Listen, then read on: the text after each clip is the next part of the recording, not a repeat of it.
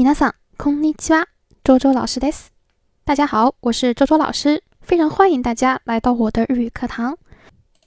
今天呢，给大家介绍的一句话是关于慰问对方的工作的，叫做“您辛苦了”。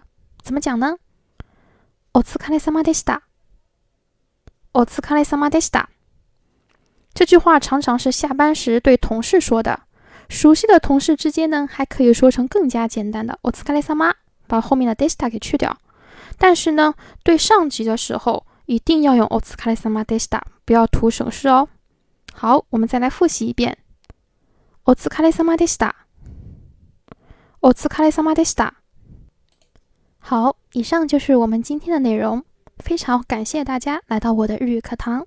皆さんありがとうございました。